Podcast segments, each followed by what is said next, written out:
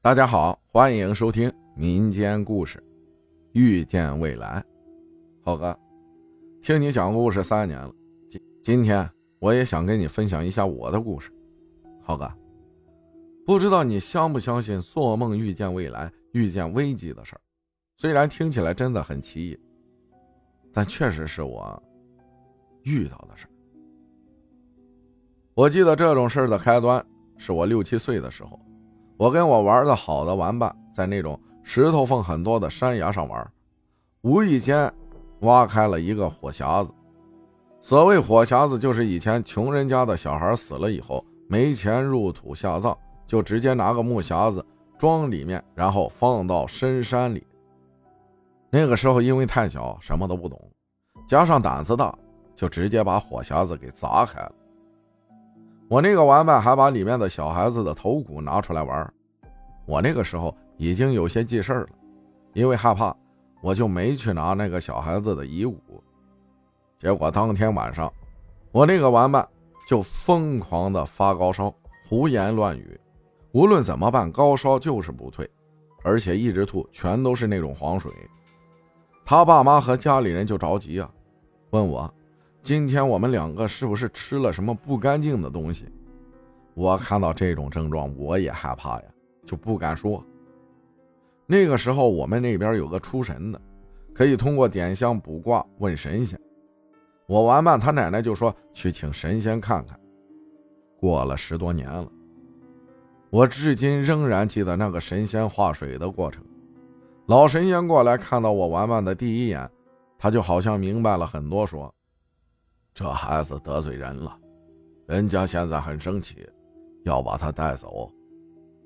当时他家里人听了，吓得半死，疯狂塞钱说保他家孩子。老神仙没敢接话，只是拿出牛角卦卜了三卦，一阴一阳一平，意味着有商量的余地。老神仙卜完卦，说还有余地，就让他家里人准备香烛啥的。说准备请神谈一谈。说来也奇怪，老神仙什么都没问，就说让我也要跪在旁边。他做法多久，我就要跪多久，而且绝不能睡觉。那我爸妈肯定不愿意呀，六七岁的小孩跪一个通宵，那肯定心疼啊。结果老神仙说出来的话吓我一跳：你们两个冒犯人家，他阳气弱，命格低。所以被缠上了，而你阳气太旺，而且命中带贵人相助，有气不敢找你。这事儿需要你这个奶娃扛一扛。我当时不敢说任何话，我爸妈也明白了，虽然当时很气，也不敢说啥。就这样，我就跪那儿跪了一天，直到第二天下午才起来吃了饭，晚上六点又开始跪。到晚上九点半左右吧，老神仙请完神了，把香台里面的三根香拿了出来，让人拿了一个白瓷碗，装了一碗清水，抓了一些香灰，用剪刀把三根香的尾部各剪一小截，落在碗里，然后我就看到了我这一辈子都忘不了的奇异现象，就三根短木棍加一些香灰。在碗底的阴影也没啥，老神仙在碗上空画了一个符，突然碗底的阴影就变了，变成了一幅画。当时我真的觉得太神奇了，全身发麻，鸡皮疙瘩起了一身。我不知道大家懂不懂那种感觉，真的一瞬间脑子就空白了。那幅画是我玩伴在悬崖边上，双手死死扒住悬崖边，他双腿上。扒着一个小孩，疯狂的把他往悬崖下扯，而且还是动态的。就几根木棍和香灰的阴影，却能看到这样的画面。老神仙看到这种情况，叹了一口气，把香掉头弹了一些香灰，念念叨叨了一些咒语，画面就消失了。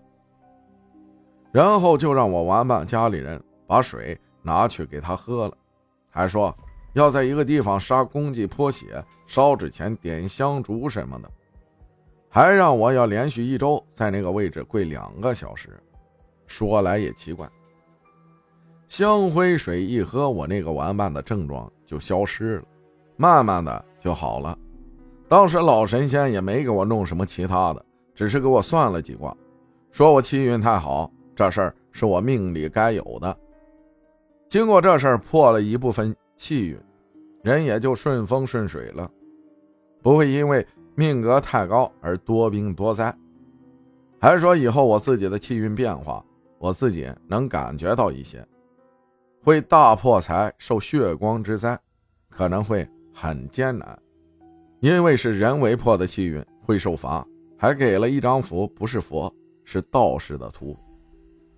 至那以后，我就感觉自己有做梦预见未来的能力了。当然，那个老神仙说的话也确实应验了。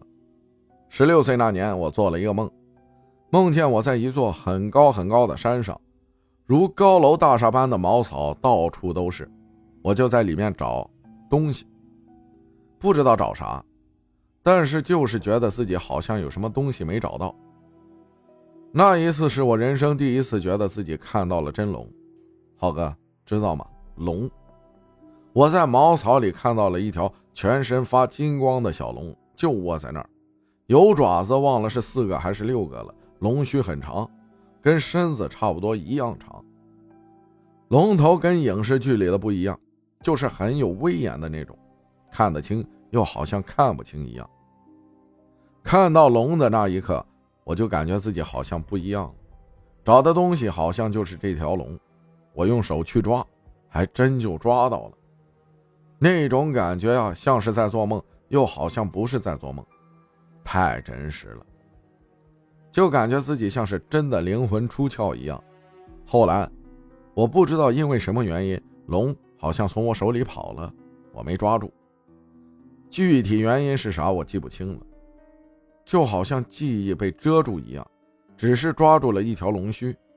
那龙走的时候，甚至还回过头，那种意思就是说让我去追他，追到了他就跟我走一样。不过，尽管在梦里我拼尽全力去追去找，也没有找到那条小龙，只有一条龙须在我手上。从那个梦过后，我就感觉自己身上有什么东西。慢慢在流逝，流逝的很慢，但是止不住。那种感觉很可怕。那个梦过后不久，我就进了医院，因为从高处摔了下来，一米多高的地方摔下来，头摔破了，缝了十二针，在医院住了一个多月。出院后又过了一段时间，因为感冒，又连续去医院住了一周多的夜。那个时候，我就感觉是不是老神仙的话。应验了，后面的事就没有这么离奇了。只是高考那年，因为住院嘛，复习的不是很好，就马马虎虎考了一次。考完，家里人也知道情况，就说复读，成绩不重要，我也没放在心上。结果，在出成绩的前一天晚上，我爸妈做了一个相似的梦。我妈梦见有飞机轰炸我们村但是就是没把我炸到。炸弹偏了，炸到了我们旁边的一家人。我爸则是梦见我家旁边的那户人家在贴对联，是高中的对联。我家也在贴，但是贴了一半就不贴了。不知道是什么情况。果然，成绩出来了，我差两分就能去我想去的学校了。我旁边那家人的孩子成功考上了。后来复读那一年，也是出成绩的晚上，我妈又做了一个梦。梦见一个人腾云驾雾的给他送了一个金元宝，让他一定要拿稳了、拿住了，千万别弄丢了。我妈就在梦里死死的攥在手里，直到天亮，全身汗水的醒来。也不出所料，我成功去了北京的985。我不知道大家有没有这种经历，但是这些确实是我亲身经历的，也是因为这些事儿，让我从一个坚定的。唯物主义者变成了一个中立者，从不信神变为了敬畏神灵。感谢浅浅半抹春晖分享的故事，谢谢大家的收听，我是阿浩，咱们下期再见。